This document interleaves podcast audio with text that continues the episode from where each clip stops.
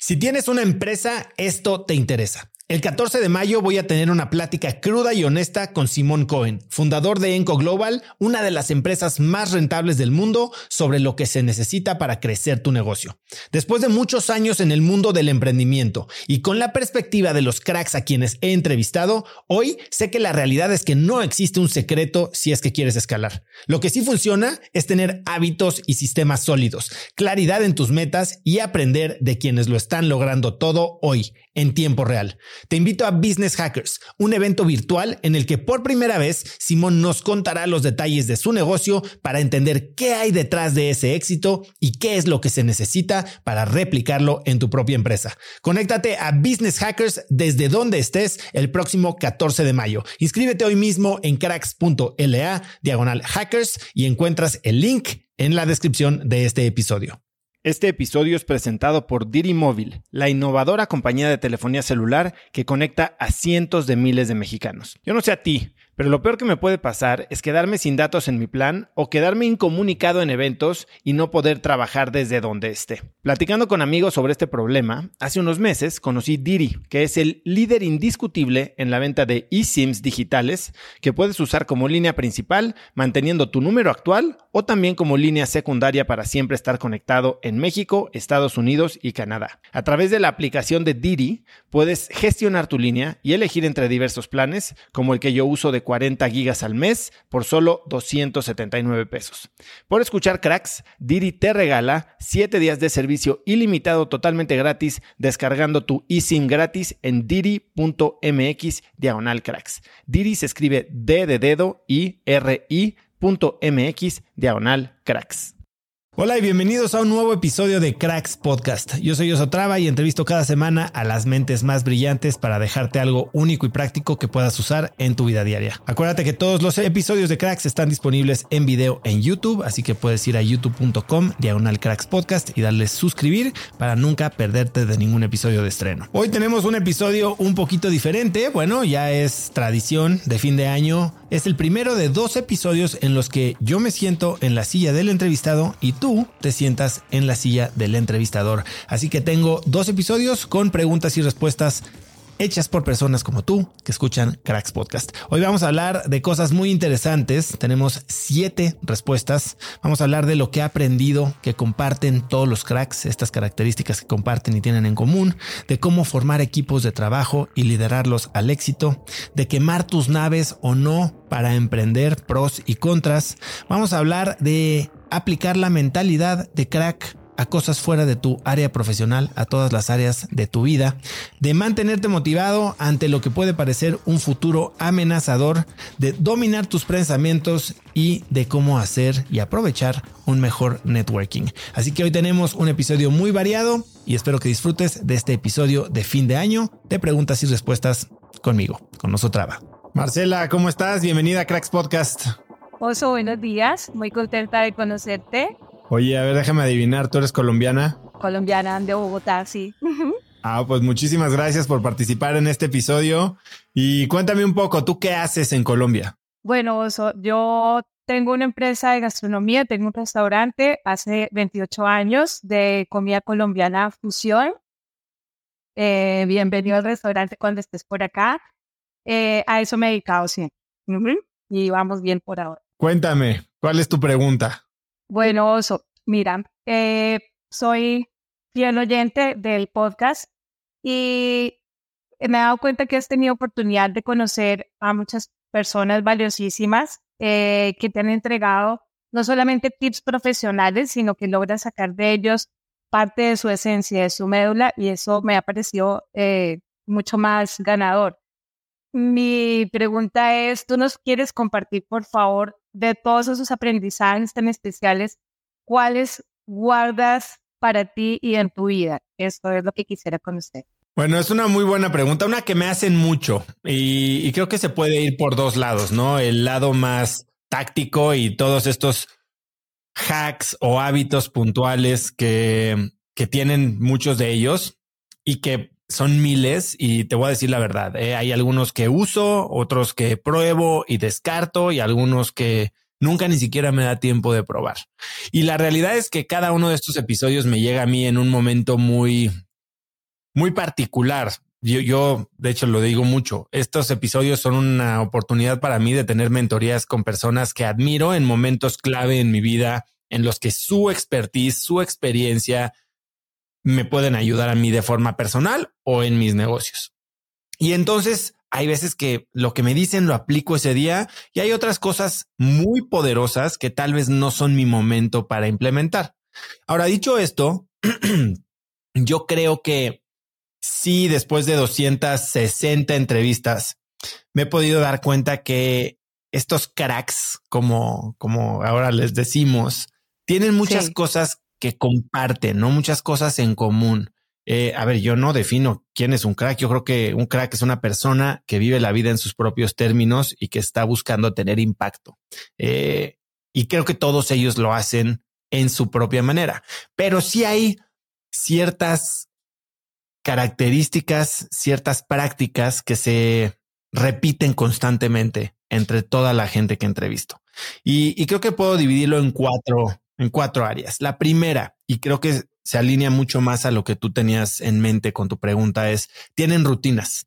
Son personas de hábitos. Yo me considero una persona de hábitos y es más, lo decía el otro día, tal vez eso me hace más aburrido o más predecible, pero me funciona. Yo soy un ferviente creyente en que lo que te importa lo tienes que sistematizar de la manera en que reduces fricción para lo que quieres hacer y aumentas fricción para lo que quieres eliminar. Y los cracks definitivamente tienen sistemas, tienen rutinas de cuidado personal. O sea, sí son personas que entienden el valor de sentirse y verse bien, de tener energía, de poder tener enfoque y cada uno lo hace a su manera, ¿no?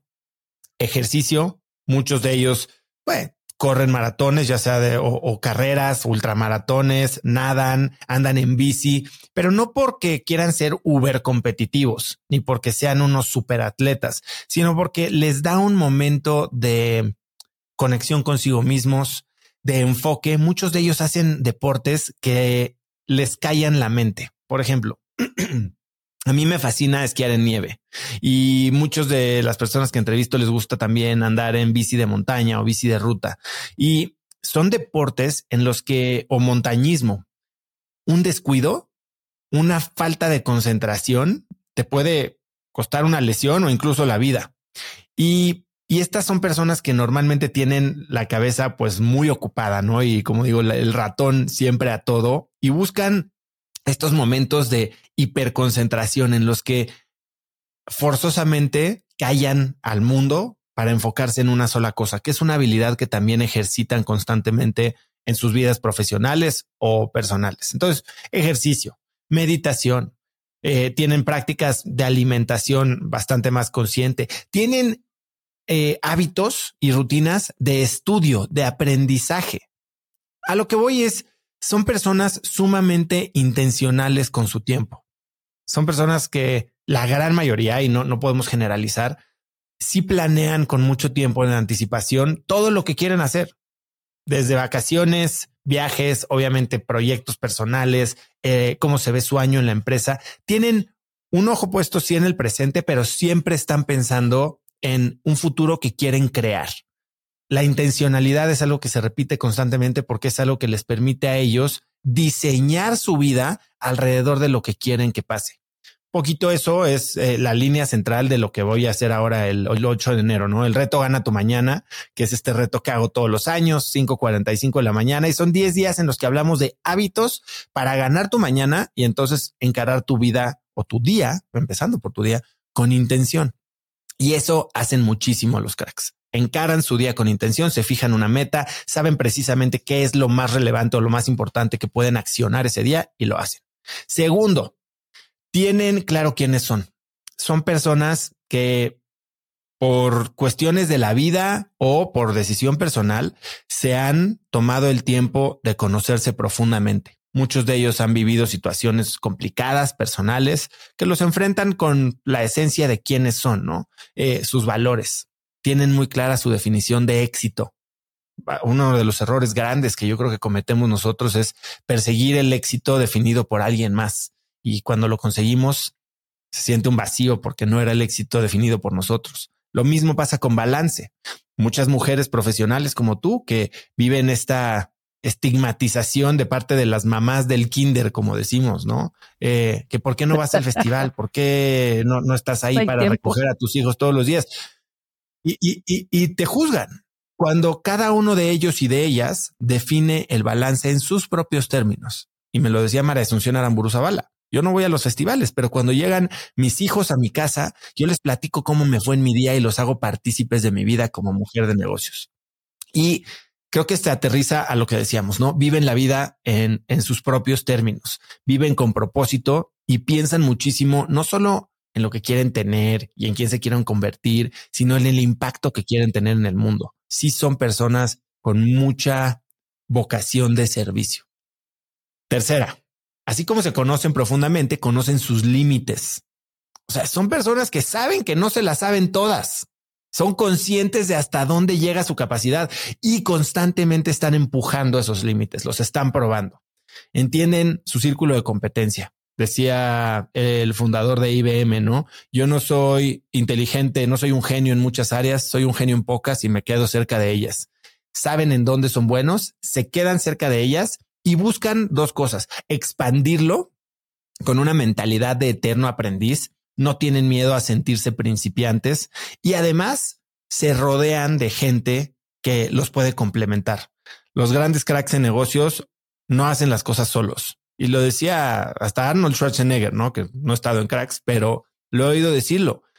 La gente me dice que soy un hombre self-made y él dice muy lejos de ser self-made. Yo no sería quien soy yo si no me hubiera rodeado de mis mejores entrenadores, de mi familia, de mi agente, de mis coaches de actuación. Y entonces ellos saben perfectamente dónde flaquean y complementan su círculo para poder poderse expandir. Y con eso se tiene la confianza para tomar riesgos. La gran diferencia es que creo que todo el mundo cree que los emprendedores son arriesgados, son kamikazes, son eh, fearless, ¿no? Gente sin miedo. Y la realidad es que no son así. Son personas bien calculadoras analizan dónde son fuertes, dónde son débiles, juegan en esos espacios en donde pueden ganar. Y además entienden el concepto de algo que se llama los retornos asimétricos. En inversiones se ve muchísimo. ¿Cuánto puedes perder comparado con el potencial de ganar? Si puedes perder más de lo que puedes ganar, entonces o uno a uno no hace muchísimo sentido. Hacen apuestas donde si pierden todo, está bien, pero si ganan, pueden ganar 10, 20, 100 veces lo que invirtieron. Y así ellos usan su tiempo. Lo usan donde verdaderamente pueden tener retornos asimétricos a su inversión. Y hacen muchísima experimentación. Es experimentan, prueban de forma barata, sin, sin hacer un compromiso muy grande, sin que les cueste.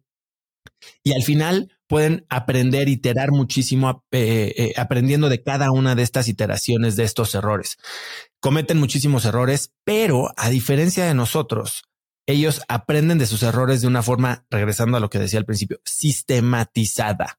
Tienen una manera de analizar lo que sucedió, asumir responsabilidad, derivar, derivar una lección y después aplicar esa lección. Pero lo más importante es le dan vuelta a la página. Y es ahí donde yo creo que se diferencian de, de las personas normales, ¿no? Que nos anclamos de repente y nos reclamamos y recordamos y rumiamos y nos flagelamos de haber cometido un error que ya no podemos corregir. Lo único que podemos es aprender para no volver a cometer. Eh, Gabe Jaramillo, el entrenador que entrené, colombiano también, eh, que, que, entrenó a 11 número unos del mundo, me decía, yo les ayudo a construir, sí, a aprender de sus errores, pero a construir una identidad ganadora, una autoconfianza sólida y les pongo un video al final de su partido, aunque hayan perdido de sus mejores jugadas. Y entonces eso hacen. Iteran, se equivocan, aprenden de sus errores, pero también reconocen y, y, asimilan sus triunfos.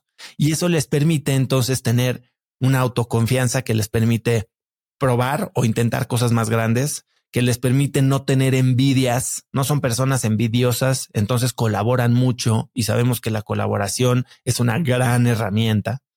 Entonces, si, si, te, si te pones a ver, muchas veces nos enfocamos en las tácticas, ¿no? O sea, oye, ¿a qué hora se despiertan? ¿Y qué desayunan? ¿Y cuántas veces van al baño? ¿Y cuánto toman agua? ¿No? La realidad es que eso es irrelevante cuando, cuando pierdes de vista la, la, la filosofía y la mentalidad de crecimiento que tienen estas personas, cómo se posicionan para detectar y aprovechar oportunidades, llevándolo todo a la acción, pero sobre todo teniendo muy claro cuál es su propósito o misión de vida y quiénes son ellos, para alinearse y entonces siempre estar conectados con esa misión, con sus valores y disfrutar de la vida. Son personas que disfrutan la vida mucho.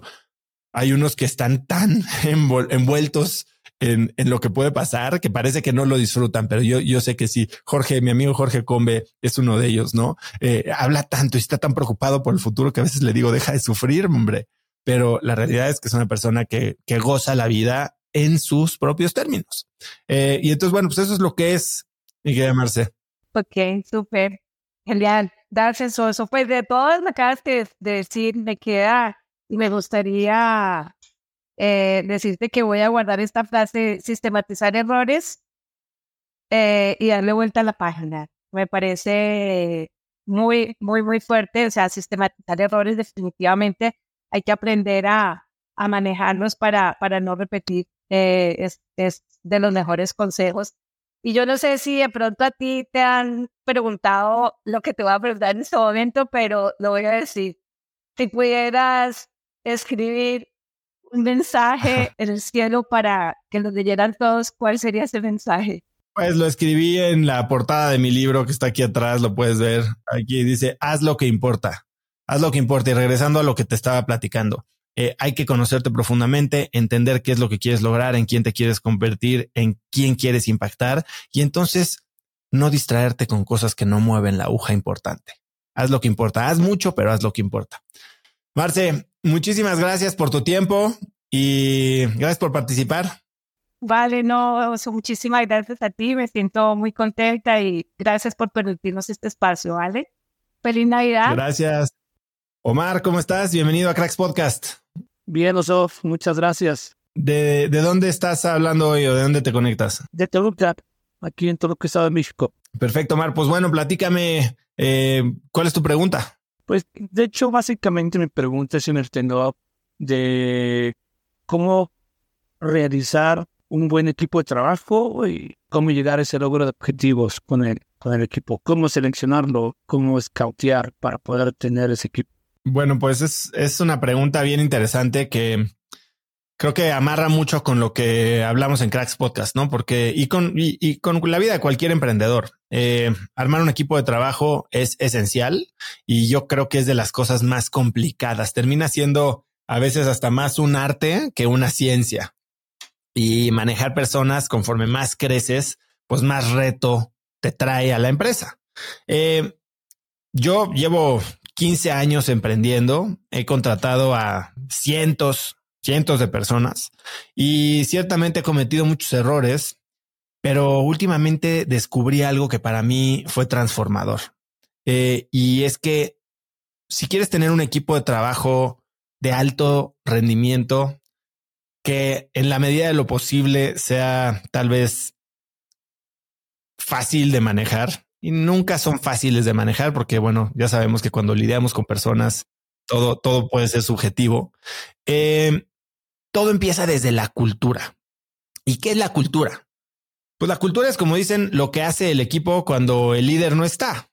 Eh, es cómo se comportan basado en el ejemplo que pusiste, ¿no? Y, y para definir una cultura a veces creemos que lo tenemos que hacer en una sesión de consultoría y decir cómo queremos que sea, pero la realidad es que la cultura se crea cuando, y me lo han dicho varios de mis invitados, cuando tenemos cuatro, cinco empleados o cinco colaboradores y empezamos a actuar sin muchas reglas. Y la cultura es tal vez esa salida a una junta a caminar, es el café por la mañana, es estar presentes todos los días eh, juntos, es tal vez eh, los viernes en la tarde y a tomar unas cervezas juntos, pero tiene mucho que ver con los valores del líder. A final del día, una empresa es muy difícil y sobre todo una empresa pequeña o un equipo de trabajo pequeño. Es difícil separarlo de la personalidad del líder. El líder tiene sus valores, espero, un buen líder los conoce y no son cosas que dice una cosa y actúa diferente, son, son con congruencia. Y entonces empiezan a comunicar y se comunican a través de este ejemplo con las acciones que se realizan. Y entonces, por un lado, tienes la cultura.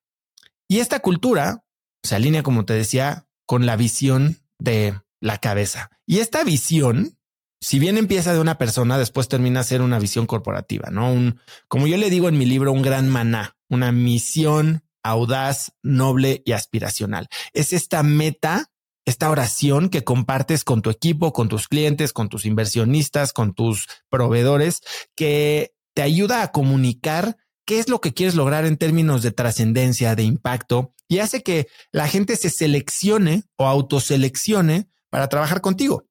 Porque un gran equipo empieza desde el reclutamiento. No puedes traer a alguien que no encaja y después cambiarle la manera de pensar para que encaje en tu equipo. Va a ser muy difícil. Y cuando eso es, yo creo que lo, más importante que yo he descubierto últimamente, yo por mucho tiempo batallé para reclutar durísimo. ¿Por qué? Pues ya sabes, te ibas por todas las rutas normales, reclutadores, posts de vacantes en LinkedIn, hacías mil entrevistas o las hacía tu equipo de recursos humanos y al final del día estabas básicamente evaluando con información incompleta de quién era esta persona y qué le importa, y la persona también con, con, información incompleta de quién eres tú como empresa y qué te importa. Y cuando yo empecé a hablar de, de mi maná, de mi misión, esta misión de inspirar a una nueva generación de hispanos a vivir con más intensidad y con más impacto, y hacerlo tan vocal y a ejemplificarlo con mis acciones y con las acciones de mis empresas, entonces pasó algo mágico que es que la gente empezó a llegar sola y llegó gente mucho más buena, mucho, no sé si es más buena técnicamente o en aptitud que, que, las que yo hubiera podido conseguir antes, pero esta gente tenía algo diferente, que era que estaba alineada con mi propósito. Quería hacer lo que yo quería hacer. Y entonces eso, al alinear intereses, ellos se despiertan todos los días con ganas de trabajar en algo que es importante para ellos y casualmente es en lo mismo que yo trabajo. Entonces, se hace una simbiosis increíble, una sinergia padrísima. Y, y cuando tienes estos, este maná, esta misión muy claramente definida, entonces, y la comunicas, sucede esto. Google lo hacía en los noventas cuando su misión era organizar toda la información del mundo y entonces atraía a los eh, desarrolladores y programadores y científicos de datos más picudos de Silicon Valley y tal vez alejaba a la gente que quería un ambiente más más comercial, más de diversión. En ese, en esas primeras etapas atraía a la gente correcta simplemente a través de su misión.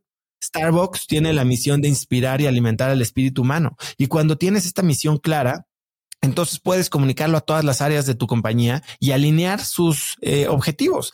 El que hace la tienda sabe cómo la tiene que hacer, el que recluta al personal sabe cómo lo tiene que reclutar, el que diseña el sistema operativo de la tienda sabe cómo lo tiene que diseñar, todo para que estemos alineados con la misma idea y la misma misión de inspirar una colaboración colectiva, un espíritu humano, como ellos le dicen. Y entonces cuando yo digo que la misión de Cracks es inspirar una nueva generación de hispanos a vivir vidas con más impacto y más intensidad, entonces se me acerca gente que quiere tener impacto, gente que quiere vivir intensamente y define la cultura de cómo trabajamos. Somos eh, una empresa que no tiene eh, límite de vacaciones, somos una empresa que hacemos muchas cosas eh, pues, intensas y extremas juntos, todos le echamos todas las ganas, trabajamos muy duro, también nos vamos de viaje juntos y disfrutamos mucho, somos empresas, personas que vivimos nuestra vida personal y nuestra vida familiar con mucha intensidad y entonces empiezas a atraer ese tipo de gente. Ahora, cuando eso sucede, tienes que aprovecharla cuando llega. Y estaba leyendo el otro día eh, parte de la biografía de Anna Wintour y uno de sus, de sus lecciones decía, a la gente buena se le contrata cuando se encuentra, no cuando la necesitas. Y ese es un error que cometemos muchísimo nosotros. Sales a reclutar cuando tienes una necesidad y entonces estás escogiendo de quien casualmente esté disponible en ese momento. O si quieres a una persona en particular, entonces tienes que convencerla de que deje su rol o esperarte a que se esté disponible y cuando llega alguien que sabes que tiene el potencial, que está alineado con tus eh, objetivos, con tu misión y que podrías usar, pero quién sabe en qué, la tienes que agarrar. Porque esa gente solita va a detectar una necesidad y una oportunidad de mejora dentro de tu empresa. Nosotros eh, así hemos contratado a la mejor gente, prácticamente no la salimos a reclutar, llegan y en ese momento vemos algo que decimos no la podemos dejar ir. Y muchas personas incluso se han bajado el sueldo para llegar a trabajar con nosotros, porque vienen de empresas pues que pagan mucha lana, pero no tienen este otro aspecto de fit cultural. Y hablando de fit cultural, nosotros como parte de nuestro proceso de reclutamiento, la última etapa, ya que vimos si tiene las habilidades técnicas, si eh, pues es una persona que tiene un, historial, digamos, o una experiencia que es relevante, pasa a una, a una entrevista en la que con tres personas de nuestro equipo, no necesariamente el que va a ser su jefe, pasa una hora, una hora y media platicando de preguntas, pues bastante random, bastante personales. Eh, cuéntame la última vez que dijiste una mentira. ¿Quién es tu peor enemigo? Preguntas que no necesariamente te dicen mucho de si va a poder hacer un Excel o venderle a un cliente, pero te dice mucho de quién es personalmente y qué valores tiene, cómo trabaja. Acuérdate que la gente a veces cuando trae su, su entrevista ya ensayada, su currículum bien planchado, esa es una cosa y lo que te dice a través de sus respuestas es completamente otra. Cómo trabajó con sus colaboradores o jefes anteriores, eh, cuál es el proyecto que más lo ha motivado. Y si de esa entrevista no salimos diciendo nos morimos de ganas de empezar a trabajar con esta persona mañana, entonces por más que esté sobrecalificado, entonces no lo vamos a o la vamos a, contratar. Y entonces ya que entra, si entra la parte más complicada, que a mí, en lo particular, es lo que más difícil se me hace, que es esta administración del personal, ¿no? Eh, yo soy muy bueno, yo creo que en la etapa de cero a uno de una empresa, cuando eh, la organización no necesariamente requiere de tanta estructura, pero conforme creces y conforme las metas se hacen más ambiciosas y conforme hay más gente en el equipo, tienes que empezar a formalizar. Y entonces eh, hemos nosotros implementado un sistemas de medición y seguimiento de objetivos. Por ejemplo, el de OKRs, eh, diseñado por Google. Hay un libro muy bueno que se llama Radical Focus, en el que te explica cómo funciona este, este sistema de establecimiento de objetivos y seguimiento de progreso. Defines un objetivo que es subjetivo, o sea, es quiero ser la mejor empresa de instalación de ventanas en el Estado de México. Bueno, eso no es una métrica, ¿no? Pero abajo de eso tienes tres key results o resultados claves. Normalmente son uno de ventas, uno de calidad de producto, uno de, equipo o de salud de, la gente con la que trabajas. Y en esas sí las pones, como digo en mi libro, ¿no? Meta, medible, exigente, temporal y actualizable. Y entonces puedes tener reuniones semanales o reuniones de evaluación de desempeño eh, trimestrales. Y yo, por ejemplo, ahorita pues tuve que contratar a toda una empresa que se llama Creando Talento para ayudarme a formalizar este proceso de implementación de, sesiones de feedback y de seguimiento, de fijación de objetivos, porque es donde yo, regresando un poquito a lo que decía hace un momento, es donde estoy más, cojo y necesito complementarme con expertos. Y de ahí, pues alineas objetivos. Ya hablamos de alineación de objetivos en términos eh, pues más filosóficos, tu meta, tu maná, tus valores, pero también tienen que estar alineados los objetivos financieros, ¿no? Y si alineas los objetivos de cada persona eh, financieros con los objetivos financieros o de resultados de la compañía, entonces las cosas empiezan a suceder. La gente se alinea, empieza a trabajar, les das libertad, les das autoridad, porque bueno, la realidad es que para mí trabajar en cracks, o más bien no para mí, para la gente que trabaja conmigo, es, es es complicado entrar a trabajar a cracks. Es después de que pasaste por este proceso en el que te admitimos, hiciste fit cultural, llegaste tal vez, te detectamos. Es, es un poquito como Hell Week, como, como el bootcamp de los Navy SEALs, porque te damos muchísima responsabilidad, te damos muy poca guía y además te damos feedback muy esporádico, pero muy duro y muy directo. Entonces, no tienes, no tienes mucha dirección, tienes una responsabilidad que implica mucha presión y además te están cayendo duro con la regla.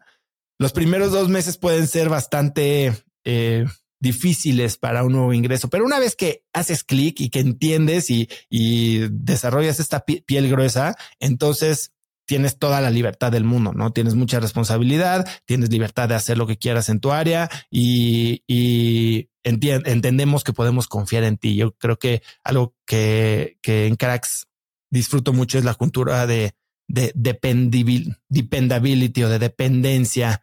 Eh, sabemos que podemos confiar en que la gente está haciendo su chamba, que asume su responsabilidad, que está tomando acción, que entiende los objetivos de la empresa y entonces podemos trabajar todos ahora sí que en lo nuestro al mismo tiempo que trabajamos con todo el equipo. Y es así más o menos como pienso sobre armar, desarrollar y manejar a un equipo de alto rendimiento. Entonces, digamos que esos dos meses que tú manejas pues, es la prueba de fuego, se podría decir. Es la prueba de fuego y claro que conforme crecemos, eso tiene que cambiar un poco y le tenemos que dar un poquito más de guía, entender qué expectativas tenemos de ellos. Y para eso estoy trayendo expertos que me ayuden. Para desarrollar líderes también. Perfecto, muy bien. Pues muchísimas gracias por tu tiempo, Omar. Gracias por escuchar Cracks y gracias por participar en el episodio. A ti, al contrario, muchísimas gracias por la oportunidad. Gracias. David, ¿cómo estás? Bienvenido a Cracks Podcast. Hola, soy muy bien. ¿Tú qué tal? Todo muy bien. Cuéntame de dónde te conectas hoy. Me conecto de, de Estado de México. Eh, vivo en Atizapán, pero desde este lado de estamos llamando. Cuéntame, eh, ¿a, qué, te dedicas eh, en Tepozotlán? Mira, trabajo en una compañía que se dedica a dar soluciones de energía temporal y compresión de aire. Trabajamos, vendemos equipos de, esa, de, ese tipo. Y cuéntame, ¿cuál es tu pregunta? Fíjate que yo siempre he soñado en emprender pero eh, es difícil. Yo tengo una familia, tengo tres hijos y es muy difícil para mí eh, tomar una decisión de, pues me voy al emprendimiento y ya después este, veo qué pasa con el, con el trabajo. Entonces mi pregunta es esta, ¿tú qué opinas de acerca de quemar tus naves? Como lo hizo, eh, lo hicieron en las guerras, decidieron en un emprendimiento, en una guerra, quemar sus naves y decir, aquí no hay otra o vamos a la batalla y ganamos o no volvemos a casa. ¿Tú qué opinas relacionado al emprendimiento esta, esta teoría, esta pregunta?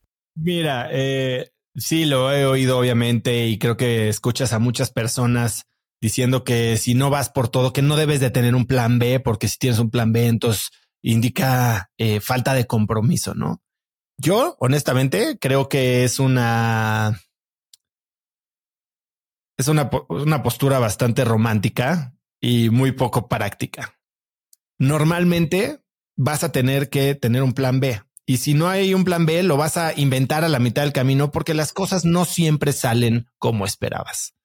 Ahora, antes de decirte qué pienso en relación a emprender, dejar tu trabajo, etcétera, creo que la, la primera pregunta que hay que hacernos cuando vamos a emprender, porque emprender es un trabajo durísimo, es algo que requiere mucha energía, muchos recursos, mucho tiempo, con muy poca certeza. Es por qué lo quieres hacer. O sea, muchas personas emprendemos con una idea medio falsa de lo que significa. Y tal vez emprendemos buscando fama porque es cool emprender, porque es lo que está de moda, porque quiero salir en las revistas, porque quiero que me digan mis amigos, wow, por fortuna, porque creemos que al final del emprendimiento está garantizado una olla de oro en, en, términos de rentabilidad, dividendos, eh, una, una venta de nuestra empresa, eh, los millones fáciles, porque vemos todas estas historias, ¿no? Que parecieran ser éxitos de la noche a la mañana y lo que no sabemos es que llevan 8, 10, 15 años eh, en construcción. Y otro gran mito por lo que emprendemos es porque creemos que vamos a ser nuestros propios jefes. Y la realidad es que sí somos nuestros propios jefes, pero somos el empleado de nuestros empleados, de nuestros clientes, de nuestros proveedores, de nuestros distribuidores y terminamos siendo la persona en la que todos los problemas grandes, todos los problemas importantes terminan. Escuchaba una entrevista con Elon Musk el otro día, me decía, no me decía, decía en la entrevista, ya ojalá me dijera, eh, decía, ser CEO es, es horrible, no es divertido, porque estás trabajando muchas veces en cosas que no quieres trabajar. A veces crees que ser CEO o ser emprendedor termina, ah, voy a hacer lo que yo quiera. No, vas a terminar trabajando en el problema más importante que tenga tu empresa. Ese es el rol del CEO. Y no necesariamente es el problema que más te apasiona o el más divertido. A veces el problema más importante es un problema de impuestos. A veces el problema más importante es un problema de eh, permisos.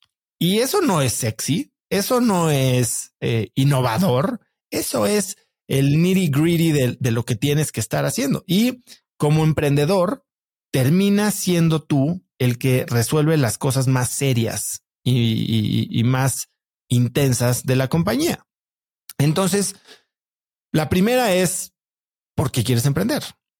¿Quieres emprender por alguna de estas opciones o por impacto real? Hay, hay un problema en el que necesariamente te quieres involucrar porque no puedes vivir un día más sin que se resuelva. Hay una comunidad que necesita ayuda y sabes que solo tú vas a tener el compromiso, el conocimiento y el drive para hacer que eso suceda. Y una vez que tienes esa respuesta, entonces entiende cómo se ve el éxito. O sea, no sé si tú ya en tu rol tienes una idea de por dónde podrías emprender. Tal vez estás pensando en hacer una consultoría o una comercializadora o un restaurante o meterte de Uber, lo que tú quieras, pero ¿cómo se ve el éxito? Y cuando tienes claro cómo se ve el éxito y cuánto tiempo te va a tardar llegar ahí, entonces puedes empezar a evaluar de una forma muchísimo más objetiva qué es lo que requieres para y qué tan probable es que eso suceda. ¿Qué recursos tienes que tener para aguantar todo este tiempo antes de que puedas conseguir el éxito en, la magnitud o en la forma o en la definición que tú lo quieres? Tal vez requiere de ciertos ahorros, tal vez vas a requerir de mudarte de ciudad, tal vez va a requerir de, de más tiempo del que habías considerado. Y entonces puedes decidir si quemas mis naves, si quemas tus naves en términos de renunciar o si me quedo y empiezo a hacerlo al mismo tiempo, porque algo que creo que también tenemos que entender es que no necesariamente es una u otra, no es o trabajo o emprendo. Hoy cada vez lo veo mucho más, la gente tiene la oportunidad y más con trabajos remotos o empresas que valoran mucho más los resultados que el tiempo, la hora nalga, eh, gente que puede tener esta oportunidad de emprender en las noches, los fines de semana, a la hora de la comida, en ratos libres, a través de WhatsApp. Y renunciar, sí, puede tener pros y contras para un emprendimiento. Vamos a hablar primero de los pros, ¿no? O sea, ¿por qué sí te conviene renunciar si vas a emprender? Uno, le puedes dedicar todo el tiempo de tu día a tu emprendimiento. Ojo, si tienes disciplina, porque algo que nos da un trabajo es estructura. Y ahora si resulta que eres tu propio jefe, estás arrancando un negocio, pero pues resulta que es lunes a la una de la tarde y como ayer ganó el América, pues te diste la mañana. Entonces las cosas empiezan a, a, nublarse un poquito. Hay, hay una ley que se llama la ley de Parkinson. La ley de Parkinson dice que las tareas se expanden para ocupar todo el tiempo que se les tiene dedicado.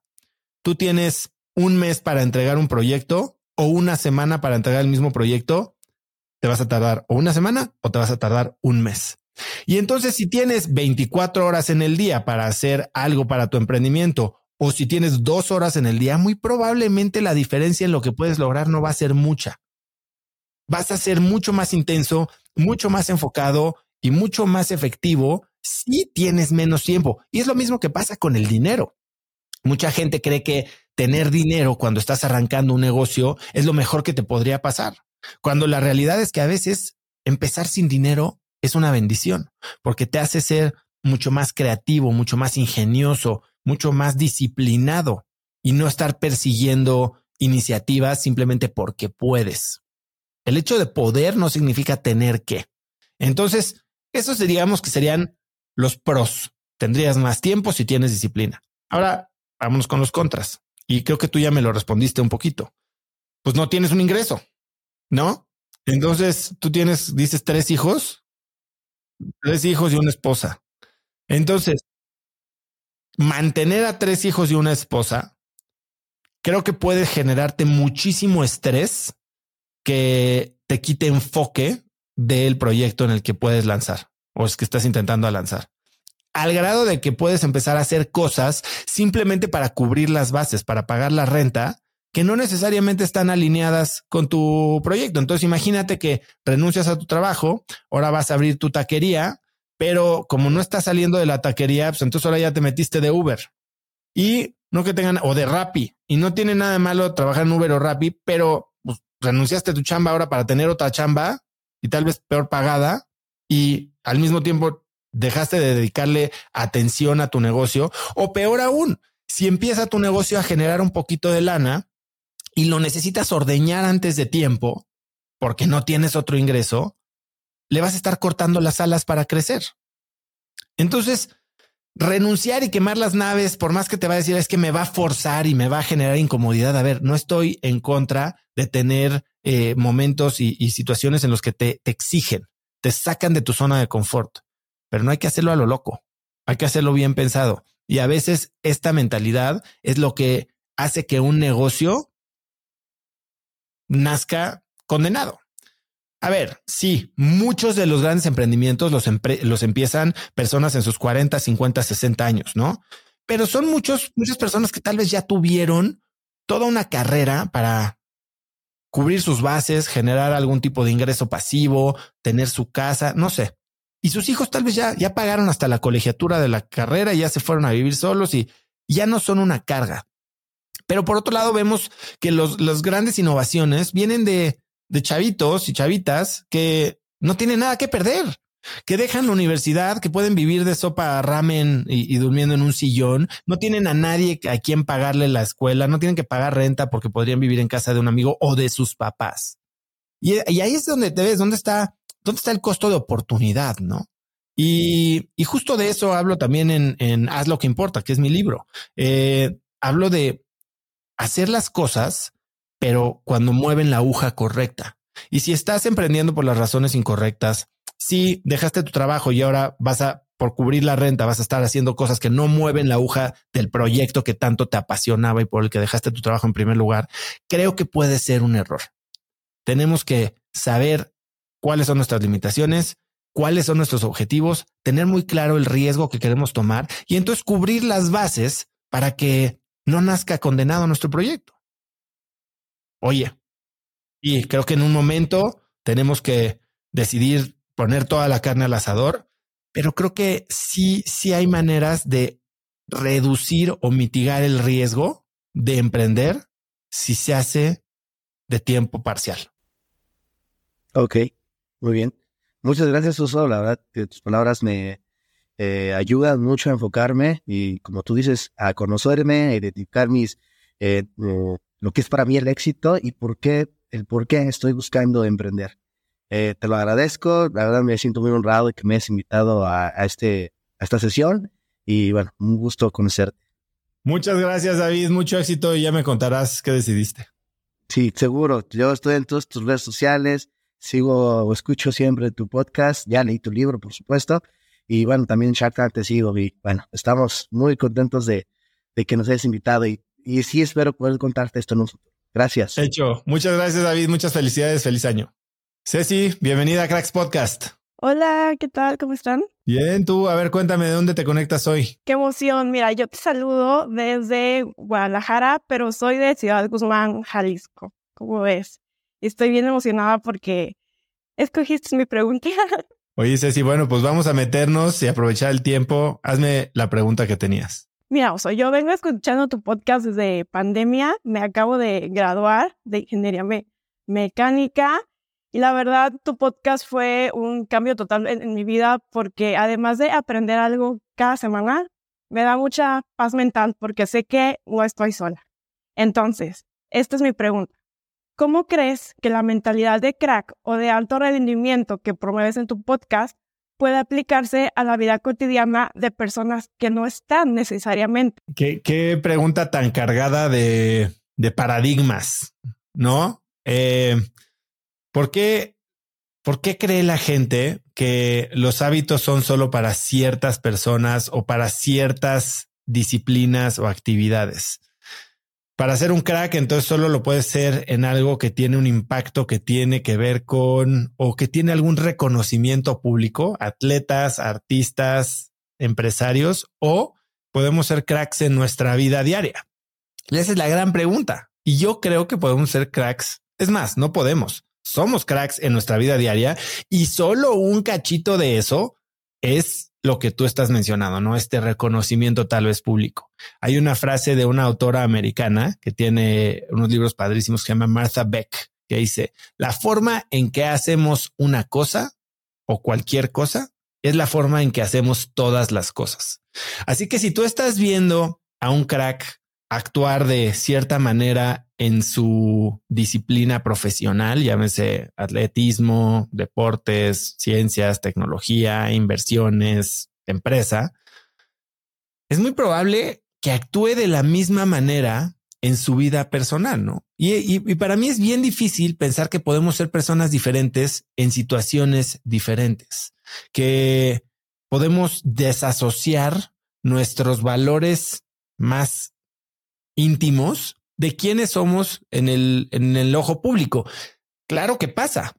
Yo veo, sobre todo lo vemos mucho en Internet, ¿no? Eh, o, en, la tele, gente que vive en, en la mirada pública un personaje que por detrás no, es congruente con quienes son en realidad y eso termina rompiéndose, ya sea porque el personaje se come a la persona o porque simplemente se revela la, verdad, ¿no? Lo que hay detrás y entonces decepciona a este público que había tratado de construir. Y yo creo que quien eres tú en el trabajo es un reflejo de quién eres tú en, en tu vida personal. Como te decía, un error que cometemos mucho es creer que los seres humanos solo tenemos dos dimensiones, la vida personal y la vida profesional. Ahorita como que así me lo presentaste. ¿Cómo podemos ser cracks en todo lo que no es la vida profesional, que es básicamente la vida personal? Yo creo que somos mucho más complejos mucho más completos, mucho más holísticos. Yo en mi libro hablo de algo que se llama la estrella de la vida y yo creo que la gran mayoría de las personas tenemos siete áreas, ¿no? Eh, que nos componen, siete dimensiones en las que podemos tener éxito o en las que podemos tener necesidades que queremos cubrir.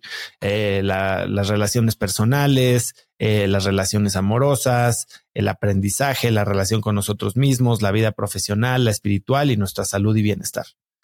Y claro que podemos ser cracks en cada una de estas áreas, pero para eso no podemos dejarlo a la suerte. O sea, no podemos simplemente ponernos metas grandes y decir, quiero ser muy bueno y con eso solo esperar a que suceda. Lo decía Arquilocus, ¿no? El filósofo. No nos subimos al nivel de nuestras expectativas, nos bajamos al nivel de nuestros sistemas. Y estos sistemas que tú ves y que es muy fácil de, digamos, vocalizar o articular para una vida profesional, qué sistema tienes de entrenamiento si vas a ser un atleta olímpico, qué sistema tienes para evaluar inversiones si eres un inversionista de riesgo, lo puedes hacer en todas las áreas de tu vida. Y este método DMS del que yo hablo en, en mi programa de Achievers o en mi libro es justo la creación de este sistema. Y es un sistema que yo he visto aplicado a cosas que tal vez ni siquiera pensarías que se pueden sistematizar, como conseguir pareja. Literal. Una vez estaba platicando con, con una persona que me decía, a ver, si está muy padre todo esto que estás hablando de sistemas para mi papá que tiene este rollo profesional o para mi hermano que tiene esta idea de cambiar de carrera. Pero mi tema que más me mueve ahorita es que no he encontrado una pareja y que no me puedo, vivo una vida en la que me es difícil pasar de la primera cita. Y le dije, vamos a agarrar ese problema y lo vamos a sistematizar. Y entonces armamos, ok, ¿dónde quieres estar? Ya sabes, clásico. Pones una meta eh, medible, exigente, temporal, actualizable. ¿Dónde quieres estar en cuánto tiempo? Y cómo se ve ese progreso, porque todo es un juego de números. Y entonces hablamos de, ok, ¿cuántos first dates quieres, necesitas tener? ¿Cuántos second dates te vas a forzar a tener? Porque acuérdate que un sistema está diseñado para para contrarrestar nuestros malos hábitos. Hay veces que lo que queremos hacer lo tenemos que hacer un poquito a la fuerza y de una forma antinatural al principio y después lo asimilamos por repetición y lo hacemos uno de nuestros hábitos. Y al final, este cuate se terminó casando, ya tiene un hijo y, y funciona, pero lo puedes ver en áreas como paternidad. Oye, ser papá no se sistematiza, perdóname. Claro que sí. Y puedes implementar hábitos para ser papá. Hay un libro que se llama The Family Board Meeting que, que de Jim Shields que habla de cómo tienes que sistematizar la relación con tus hijos.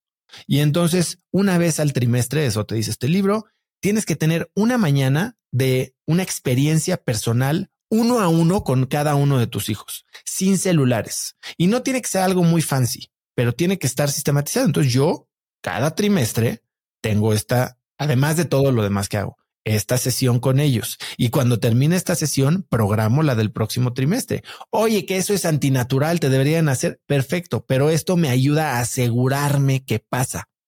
Y por ejemplo, este, este año tengo una misión de hacer un viaje uno a uno con cada uno de mis hijos. Y son sistemitas que vas poniendo uno encima del otro, que lo que generan al final es una relación de mucho más bonding con ellos, ¿no? Y esto se aplica, como me lo decía Pamela Casís, hasta en la, en la, generación de límites, ¿no? O sea, ¿cuál es el sistema que pones de cómo, cuál es la regla de cómo vas a reaccionar cuando tu hijo está haciendo un berrinche?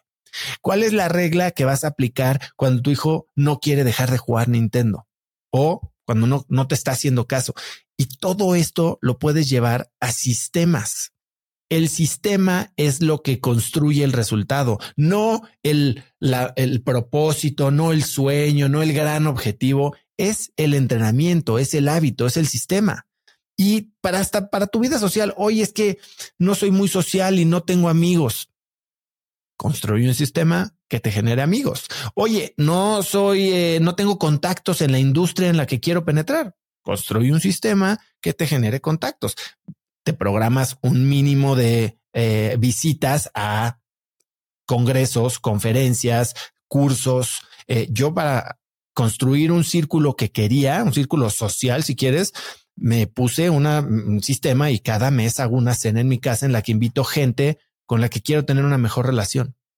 Tengo un, eh, un, un eh, sistema de un como CRM, un sistema como de, de ventas, que no es de ventas, un CRM que me ayuda a llevar el tracking de mis relaciones personales, a recordarme sus cumpleaños. No con la idea de, de hacerlo impersonal, pero sí con la idea de asegurarme de que lo que quiero que pase suceda. Y ese es a lo que voy. Cuando me dices estos cracks, ¿cómo le haces para o cómo, cómo puedes llevar toda esta mentalidad de crecimiento de cracks a tu vida personal? Es exactamente igual que si estuvieras tratando de aprender inglés, estudiar para un examen, entrar a una universidad, conseguir un trabajo, todo lo puedes sistematizar. Es nada más acostumbrarte a verlo de esa manera, ver detrás de lo que parece ser talento nato, los expertos, los grandes genios, hacen que las cosas se vean fáciles, sencillas y suaves, fluidas. Y para que eso se vea así, se requiere de muchísima práctica, de muchísimos sistemas. Entre más fácil se ve algo, más trabajo requirió detrás. Y eso lo tienes que tener en mente siempre. Nombroso.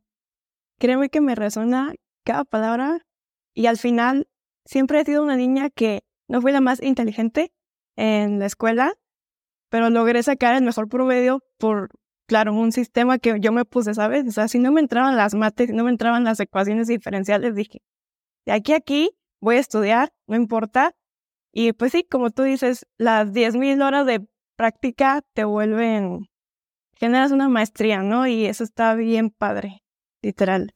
Pues Ceci, muchísimas gracias por tu tiempo, muchísimas gracias por escuchar Cracks Podcast y por participar en este episodio. No, hombre, muchísimas gracias. Sigue haciendo lo que sigues haciendo, de verdad. Amo cada lunes escucharte y saludos desde Guadalajara. Pues síguelo compartiendo y espero vernos pronto. Hasta luego, Oso. Bye. Hola, Erika, ¿cómo estás? Bienvenida a Cracks Podcast. Hola, Oso. Muchísimas gracias por invitarme. Estoy muy emocionada de conocerte. Te admiro muchísimo. muchísimas gracias. Cuéntame, eh, ¿dónde estás? ¿De dónde te conectas? ¿Qué haces? Yo soy de Ciudad de México y trabajé, bueno, soy ingeniero industrial y trabajé muchos años en el área de tecnologías de la información. Vendí el mejor RP del mundo, que es el alemán, y vendí el mejor software de arquitectura, ingeniería y construcción, que son de Estados Unidos. Pero hace tres años me independicé y emprendí en el sector financiero y hoy me dedico a ayudar a resolver en México los tres, los tres principales problemas financieros, que es el tema de retiro, retiro involuntario y creación de patrimonio a través de inversiones de cash value. Básicamente eso es lo que hago. Y este, y pues nada, estoy muy, muy contenta de conocerte, Oso, porque creo que lo que haces hoy en día en Cracks Podcast, no tienes idea cómo me has ayudado en mi negocio a cada semana ir implementando cosas. Siempre comento ahí que me siento como en una clase ahí de, de un MBA, porque es como súper, súper valiosa toda la información que nos compartes y te lo agradezco mucho. Muchas gracias, Erika. Pues cuéntame, ¿cómo puedo ayudarte hoy? Perfecto, Oso. Yo tengo una pregunta muy puntual para ti, que es, em, sabiendo cómo viene el futuro, y por futuro me refiero a los siguientes 10, 15 años, eh, todo el tema de inteligencia artificial, eh, sustentabilidad, temas políticos, la demografía, crisis, guerras, todo lo que ya, ya sabemos que viene en el mundo, sin considerar a tu familia, ¿cómo le haces eso para mantenerte motivado, para seguir diciendo, voy a seguir inspirado, voy a seguir haciendo más? ¿Cómo te motivas sabiendo todo lo que ya sabes? Bueno, a ver, hay muchas cosas que decir de esto, ¿no? Eh, y entiendo que puede sonar eh, un poco abrumador pensar en el futuro, eh, pero también depende de a quién estés escuchando, mi querida Erika. Como lo decía el mentor de Tony Robbins, todos los días monta guardia a la puerta de tu mente.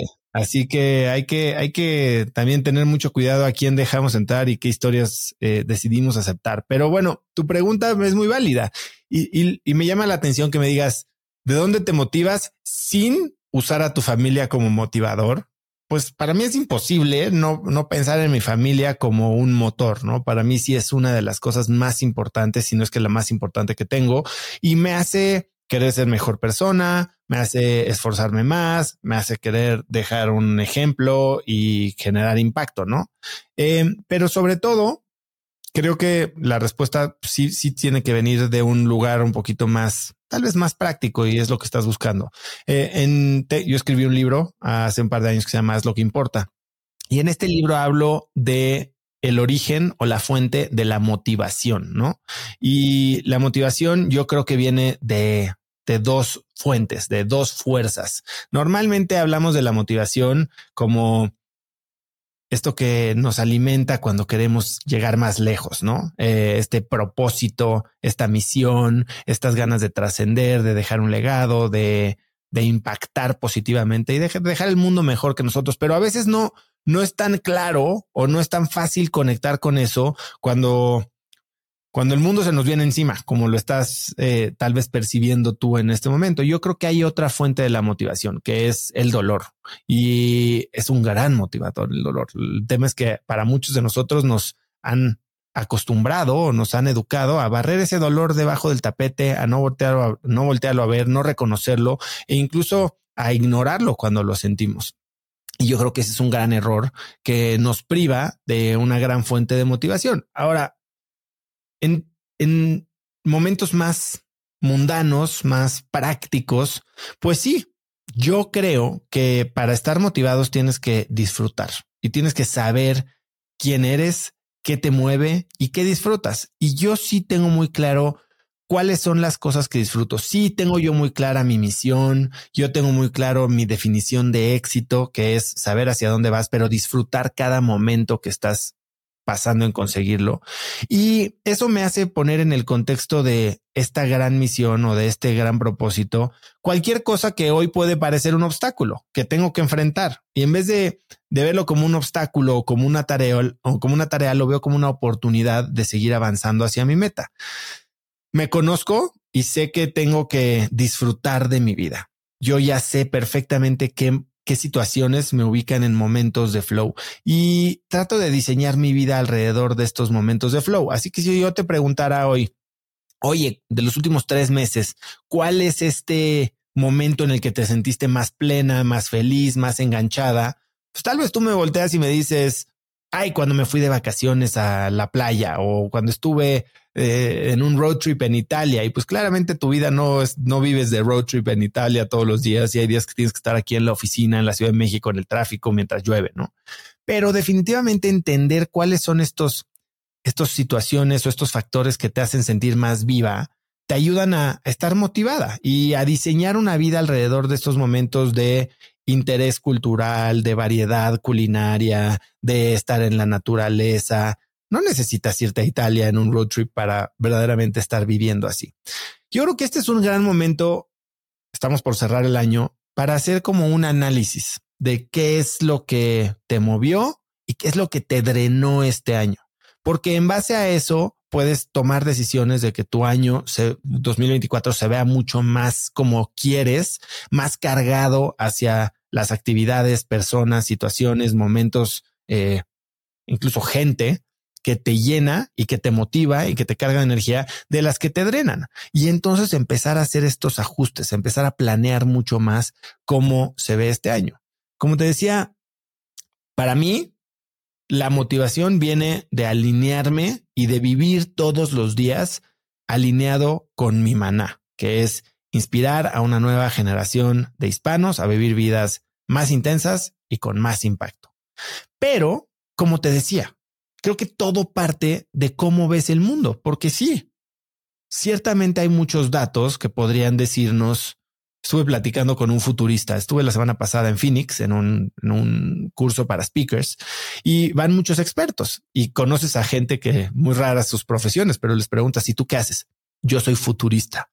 Y dices, espérame tantito, ¿qué significa eso? Bueno, yo asesoro a la Casa Blanca. Me encanta uso el tema de los futuristas y lo hablo mucho justo con mis clientes. Me encanta Michio Kaku, me encanta Peter Schwartz igual y justo de, pero a veces es como esa ambivalencia. Me encantan lo que dicen, me encanta saber, pero al mismo tiempo digo, chin, ¿no? Qué, qué difícil y, y por eso mi pregunta puntual justo ese tema también. Mi pregunta ah, para él fue la misma, porque él me decía, viene un momento muy duro y tú en tu pregunta me decías, Inteligencia artificial y bueno, tal vez ahí ves los riesgos de que reemplacen muchos trabajos o incluso de que se revelen las máquinas y llevamos un escenario muy Terminator, ¿no? Pero por otro lado, cosas como eh, inestabilidad social por eh, desigualdad económica, eh, todo el reto de el abasto de agua que claramente se avecina y con eso el problema de alimentación global que tal vez va a suceder. Él me decía, va a haber grandes migraciones basadas en la falta de recursos, en la falta de agua precisamente. Pero también, por otro lado, tú te imaginarías que la gente va a estar huyendo de África, cuando lo que me dice en los próximos 50 años, creo que cinco de las diez ciudades más importantes o más grandes del mundo van a estar en África. Y yo creo que ahí es donde tenemos que entender qué historia o qué versión de la historia nos estamos contando. Yo creo que yo soy un optimista y si no un optimista, creo que podría catalogarme más como un, como un estoico. Y no soy un intenso del estoicismo, no soy filósofo ni pretendo decir que ya me aventé todas las meditaciones de Marco Aurelio. Lo que yo digo es, los estoicos creían muy firmemente que hay cosas que puedes controlar y hay cosas que no puedes controlar. Y estarte preocupando por cosas que no puedes controlar es una pérdida de tiempo. Claramente puedes hacer cosas como cambiar los excusados en tu casa, usar este más materiales reciclados, puedes cuidar el consumo de agua eh, cuando te bañas, puedes poner tu granito de arena, pero hay problemas globales en los que tu preocupación y tu sufrimiento hoy sinceramente no van a hacer una diferencia significativa en el futuro. Entonces, hay que ocuparnos en lo que podemos, en mejorar nuestro entorno, aunque sea micro, y eso si todos lo hacemos juntos, entonces va a tener un impacto macro. Pero si tienes miedo de algo catastrófico, y como también lo decía Séneca, otro estoico, nos preocupamos más y sufrimos más en la imaginación que en la realidad. Entonces, haz el ejercicio de, a ver, ¿a qué le tengo miedo? ¿Cuál es la, situación brutal en la que yo me puedo ubicar que sería catastrófica? Y entonces, con eso en mente, prepárate, trata de evitarlo, hacer cosas que, generen un cambio en lo que tú puedas controlar, que haga que la probabilidad de esa situación sea menor. Y por otro lado, prepárate para que si sí sucede, entonces tú tengas herramientas para mejorar el resultado. Ahora estábamos hablando de, de futurismo y si hablas de todas estas personas, seguramente también has escuchado de Peter Diamandis. También. Y Peter Diamandis, fundador de Singularity University, tiene un libro que es ya bastante viejo, creo que ya tiene más de 10 años, que se llama Abundance. El futuro es más brillante, abundancia, el futuro es más brillante de lo que crees. Y en este libro que sí ya es viejo, pero sigue siendo muy vigente hoy, habla de cómo está este eh, escenario cataclísmico del que hablamos está simplemente extrapolando lo que podemos hacer hoy a un cambio que no, que no llega y entonces cómo se ve el futuro basado en las realidades que tenemos hoy. No toma en cuenta el gran impacto que puede tener la tecnología. Tú estás hablando de la inteligencia artificial como una gran amenaza. Podrías hablar de la misma manera, pero como una gran oportunidad. ¿Por qué va a haber desabasto de agua? Podrías argumentar que porque estamos sobrepoblando el planeta, obviamente estamos utilizando el agua para cosas que en el futuro van a parecer bárbaras, como ir al baño encima de agua potable, pero no toma en cuenta que tal vez en el futuro no muy lejano vamos a encontrar maneras energéticamente eficientes para desalinizar agua o para generar lluvia en lugares donde no la hay. Lo que falta hoy a lo que voy es la tecnología. Hoy creemos que es imposible, pero es imposible. Antes volar era imposible. Antes hablar a distancia era imposible. Ahorita lo que estamos haciendo tú y yo podría parecer ciencia ficción, pero hoy es una realidad. Y la tecnología probablemente vaya a generar, como dice Peter Diamandis, un mundo de abundancia que hoy no podemos entender. El caso de Kodak, por ejemplo. Kodak era una empresa que dominaba el mundo de las fotografías. Pero tú acuérdate, tal vez estás muy chiquita, pero cuando comprabas un rollo y tenías una cámara y tenías 24 o 12 fotos para tomar, ¿cómo te amarrabas para saber si esa foto valía la pena tomarse o no? Y hoy que eliminamos, gracias a la tecnología, esa limitante física del papel y el rollo y la película, hoy puedes tomar 7000 fotos todas malísimas, fotos que nunca vas a volver a ver, pero se generó una abundancia de contenido gracias a la limitación de un, a la eliminación de un límite destruido por la tecnología. Entonces, ¿cómo podemos pensar en el futuro? Bueno, ¿qué me motiva? Uno, mi familia, mi propósito, mi dolor, porque conozco profundamente mi dolor y sé que no voy a regresar ahí, pase lo que pase, pase lo que pase. Y por otro lado, me motiva saber que hay, hay gente muy inteligente, muy inteligente, tratando de arreglar estos problemas que hoy consideramos imposibles de resolver y que van a tener un impacto en el bienestar global de la humanidad y que posiblemente no sé qué tan probable, pero sí posiblemente pueda revertir todo el daño que hemos hecho en los últimos 200 años a este planeta. Perfecto. Muchísimas gracias, Oso. Padrísima tu respuesta.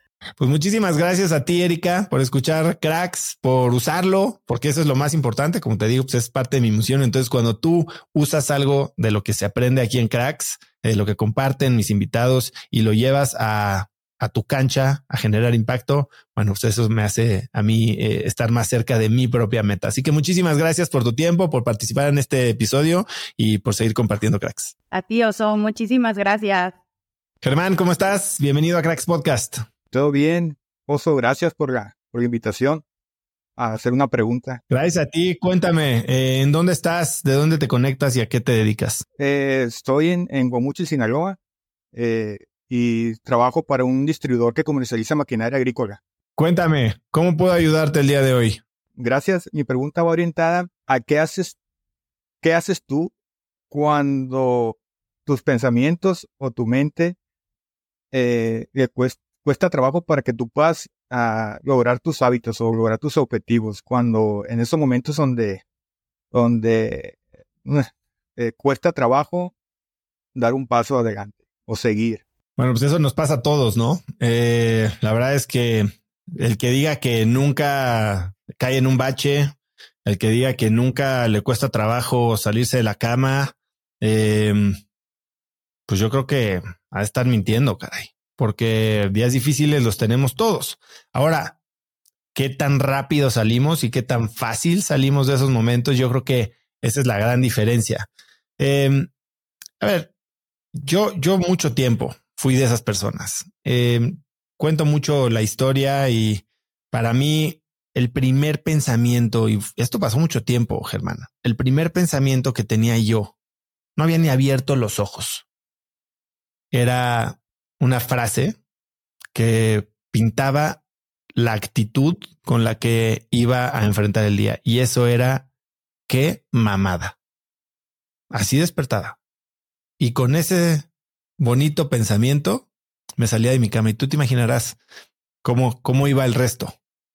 La realidad es que no podemos, no podemos meterle fuerza a este cambio de mentalidad. Y cuando te dicen échale ganas y estás abajo, no, no te están dando una herramienta. Yo creo que la fuerza de voluntad es una pésima estrategia y echarle ganas a veces es como si te estuviéramos pidiendo fuerza de voluntad. La fuerza de voluntad es una lucha de nosotros contra nosotros mismos y aun cuando ganamos va a ser muy poco sostenible. Yo creo que hay que entender qué hay detrás, ¿no? De estos momentos de bajón. Eh, para mí, hay, hay muchas cosas que entiendo que me afectan y también podemos entender que mucho tiene que ver con química cerebral. Para mí, por ejemplo, después de una fiesta, ahí cuando ando después de, unos drinks, mi química cerebral juega en mi contra y me hace ver la vida con negativismo y con ansiedad. Ahora, ¿cómo, cómo evitas eso? Pues tal vez te evitas la fiesta, ¿no? Y tal vez descansas mejor y tal vez estás más eh, hidratado y tal vez estás más alimentado, porque cuando tu cuerpo físicamente no puede responder, tal vez estás fijando la, la cancha en una manera en la que va a ser contraproducente para ti o incluso más difícil. Te vas a tú poner en esta situación en la que te vas a sentir eh, desganado, desanimado y hasta deprimido. ¿Qué sistemas utilizo yo para salir de esos momentos? Bueno, lo primero, como te digo, es entender que mi cuerpo sí tiene un rol en la ecuación y entonces trato de estar ejercitado, descansado, hidratado y bien comido y bien dormido, ¿no? Pero después de eso, lo que más me ayudó a mí a cambiar esta mentalidad y sobre todo en los momentos que aún me sigue eh, pesando es la gratitud. Y suena muy fácil, suena hasta medio trillado, pero para mí dar gracias de lo que tienes cambia la manera de pensar de escasez, de carencia, a una de plenitud, de abundancia y de posibilidad. Yo hubo un tiempo que diseñé una aplicación que se llamaba Focus Journal. ¿Por qué? Porque fue para mí tan poderoso este cambio de mentalidad que lo quise hacer una herramienta. Y esta herramienta que desgraciadamente ya no tenemos pública, era una aplicación que te permitía en dos minutitos en la mañana y dos minutitos en la noche apreciar todo lo bueno que había en tu vida. Entonces, en la mañana puedes hacer esto en un papel, en una libreta o hasta en un diario. Tres cosas que agradeces.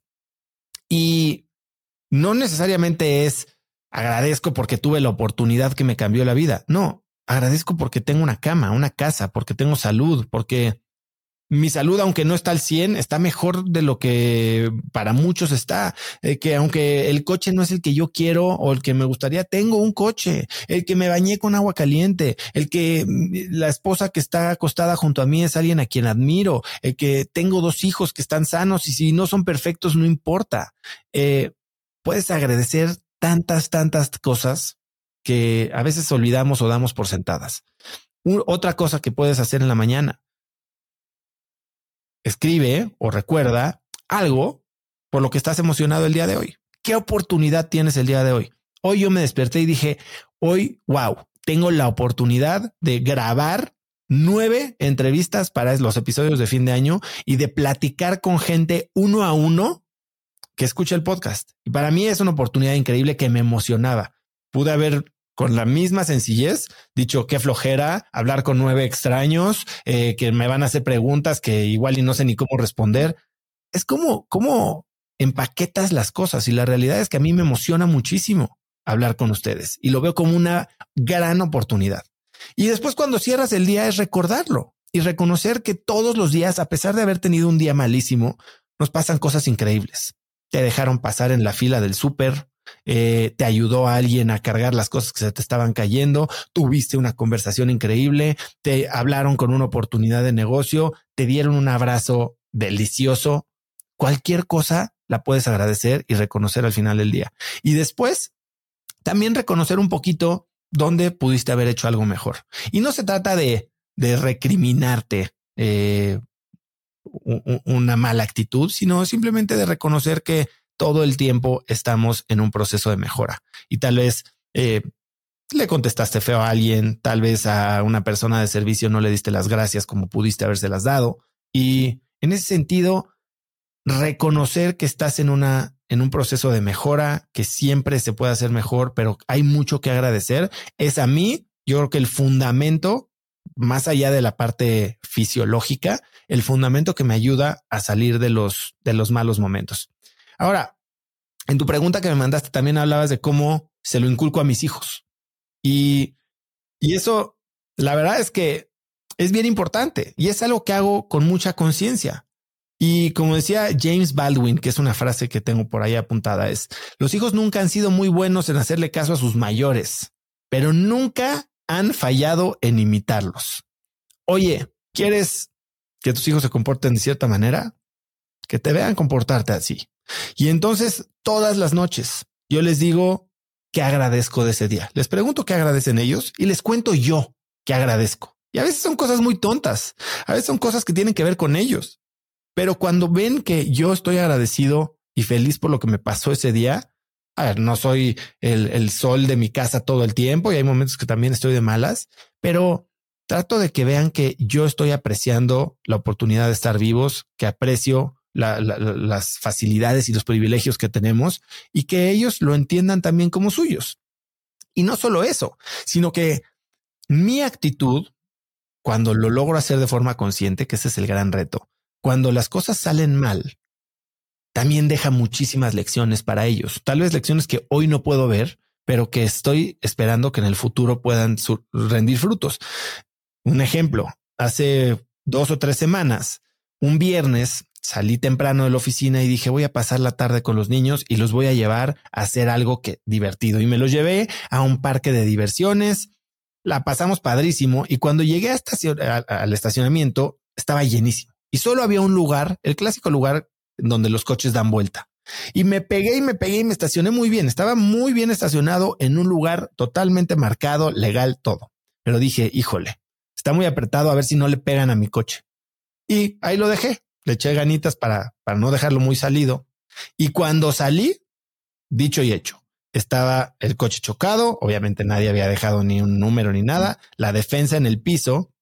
Y mi reacción en ese momento fue de no, no, no. Y, y mis hijos imitaron exactamente mi reacción y empezaron medio a, a, preocuparse y a decir no puede ser, le chocaron al coche. Y en ese momento cambié mi enfoque y dije, bueno, no pasa nada, es un coche, es, se, puede arreglar.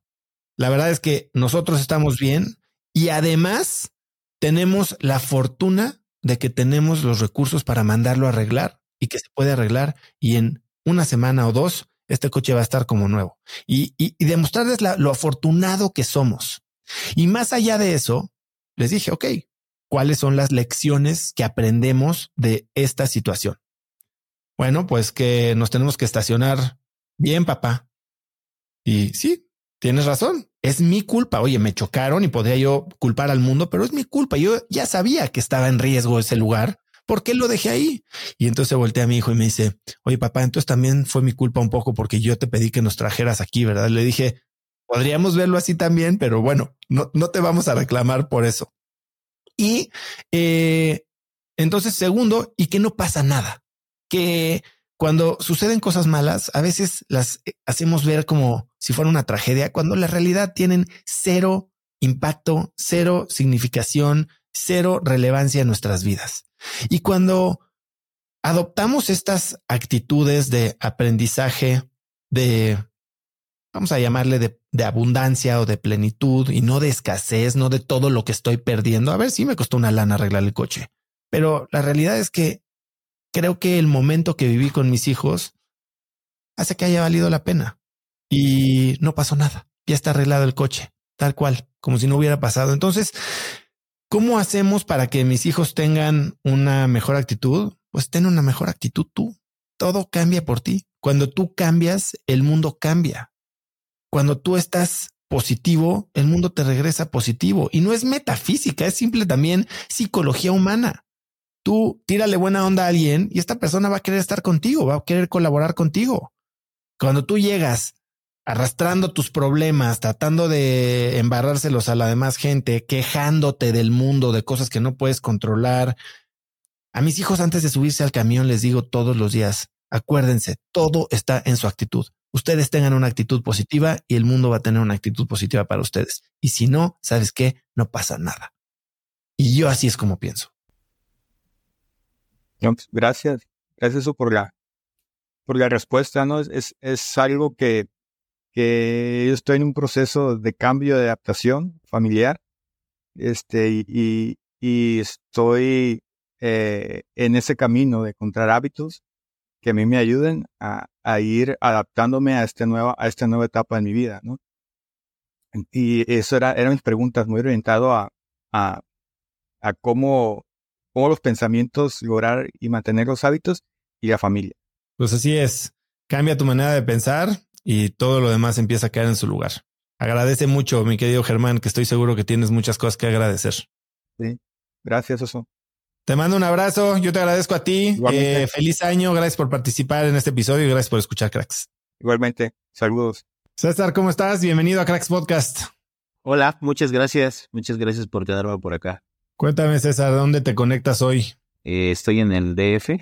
Soy del Estado de México, pero estoy trabajando en el DF.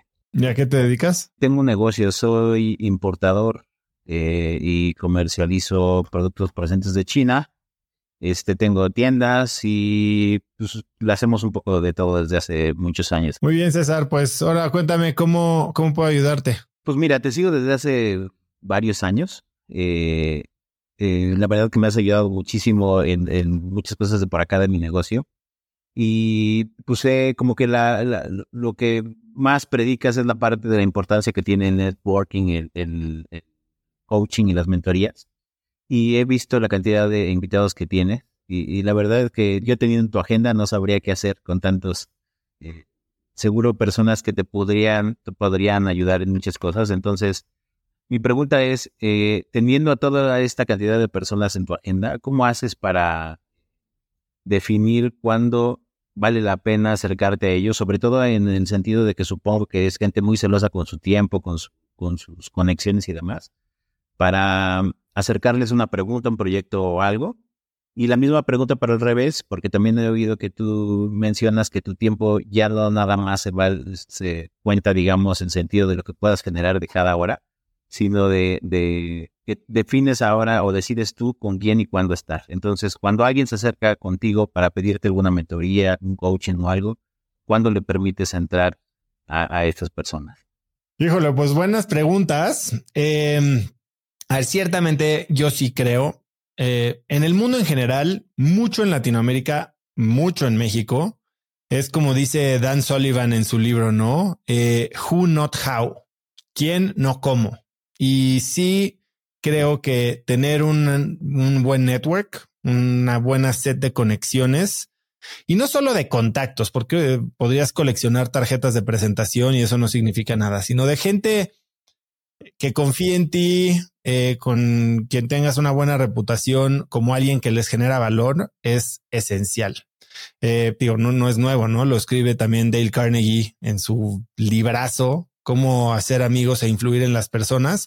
Y hasta tuve un episodio de eso, ¿no? Con Cipri Quintas, eh, que tiene también su propio libro que se llama El libro del networking, que si no lo has escuchado, te recomiendo muchísimo eh, oírlo para entender cómo desarrollar y cómo enriquecer o cómo seguir alimentando y fortaleciendo un, un network.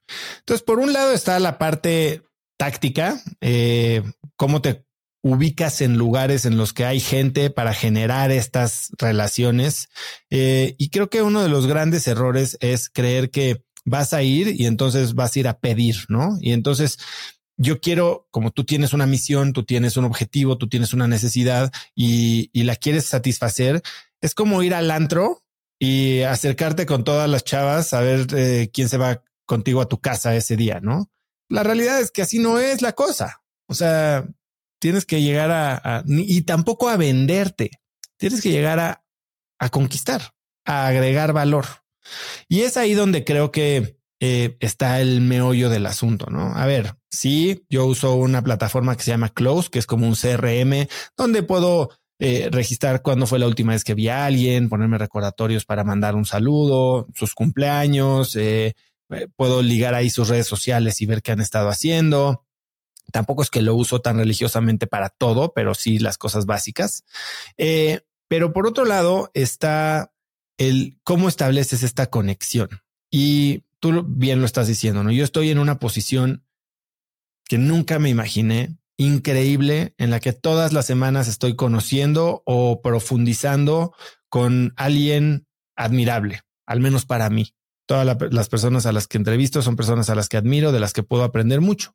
Y creo que si bien no, no todas mis entrevistas eh, derivan en una relación personal. Hay personas con las que tengo una buena conversación, grabo un podcast y de ahí tal vez mantenemos un contacto cordial, pero nada muy cercano, mientras que con otras se genera un, un lazo diferente. Tal vez es porque encontramos que tenemos muchas cosas en común, eh, que tenemos muchos conocidos en común, porque tal vez han escuchado algo de lo que yo hago y entienden mi filosofía y claramente pues yo los conozco, eh, al menos a través de mis investigaciones, pero de ahí, después de tener una conversación enfocada, a la gente le encanta que le pongas atención.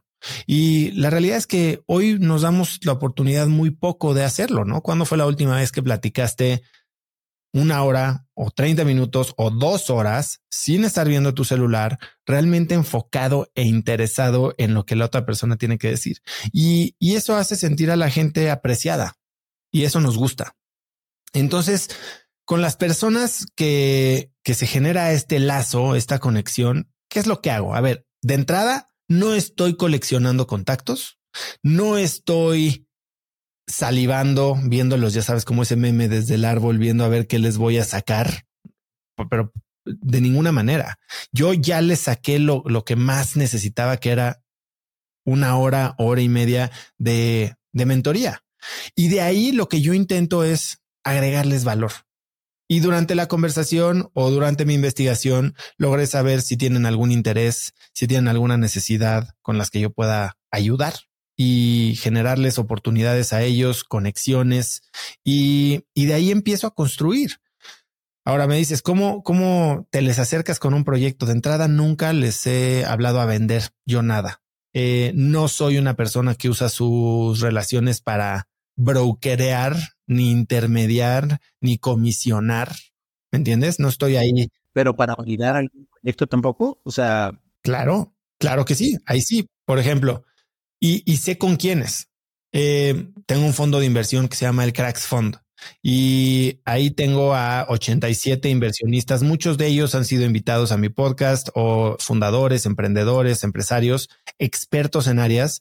Y cuando tengo algo que les quiero preguntar o algo en los que su expertise me puede ayudar, simplemente les hago una pregunta y procuro no anclarlos o no hacerlos sentir acorralados.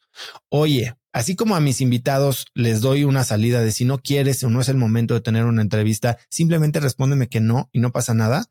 Para todo lo que les pido, propongo o, solicito, eh, siempre hay una salida fácil para ellos. Si no puedes, está perfecto. Incluso eh, mucha gente se acerca a mí para que les presente a, gente de mi network. Ahora, cuando me piden el contacto de alguien, nunca lo comparto es una política que yo tengo. si yo tengo tu teléfono, no es mío para compartir. Y entonces eso, o sea, trato mucho a, la gente de mi network con mucho respeto. Si hay alguien que quiere presentarles algo o proponerles algo y creo que puede agregarles valor, lo que les pido es dame un pequeño párrafo que les pueda yo mandar por WhatsApp y entonces les digo, ¿te interesa esto? Porque si te interesa, entonces te puedo presentar a la persona. Si no les interesa, o sea, así regreso y les digo, ¿sabes qué? No, no es de su interés y no te voy a compartir su teléfono. Cuando me piden, oye, dame su contacto, está en el podcast. Si no compartí su contacto en el podcast, no te puedo yo compartir un contacto de alguien. Y lo que busco entonces de esta manera es que cualquier introducción que hago yo sea de mutuo beneficio y de mutuo acuerdo. Como te digo, yo no estoy usando mi agenda como una herramienta de ventas. Siempre trato de agregarles valor y siempre pongo sus intereses primero, dándoles una salida fácil a todas las personas. Y eso hace que, entonces, entendiendo que los trato con respeto, cuando traigo algo, es con un genuino interés de que ellos salgan beneficiados. Y me he topado con una gran voluntad de colaborar y de compartir y de ayudarme también. Aunque muy pocas veces soy yo el que está buscando este, este beneficio, ¿no? Em, ahora, me siento totalmente privilegiado y sé que en la medida que yo les agregue valor a ellos, eventualmente parte de este valor se va a retribuir. No sé de qué manera, pero he conectado a gente que ha hecho negocios muy grandes, que ha desarrollado oportunidades de inversión juntos, eh, que incluso hasta ha terminado haciéndose amigos y corriendo carreras y viajando juntos. Y yo no estoy ahí parado en medio como un, como un portero, ¿no? Como un cadenero diciendo, ah, ya pasaste, ahora me toca a mí. Ahora, eso hace que la relación sea de amistad, o sea, de, de, valor mutuo. Y yo creo que así en las redes sociales, sobre todo en LinkedIn, en cualquier escenario eh, social en la que quieras hacer networking, piensa en qué valor puedes traer a la mesa. Y tu valor no necesariamente es tu dinero o tu experiencia, tal vez son tus preguntas. Hacer una pregunta inteligente, interesante, interesada. ¿Quieres ser interesante? Sé interesado interésate en la gente y no interesado en el mal sentido de la palabra.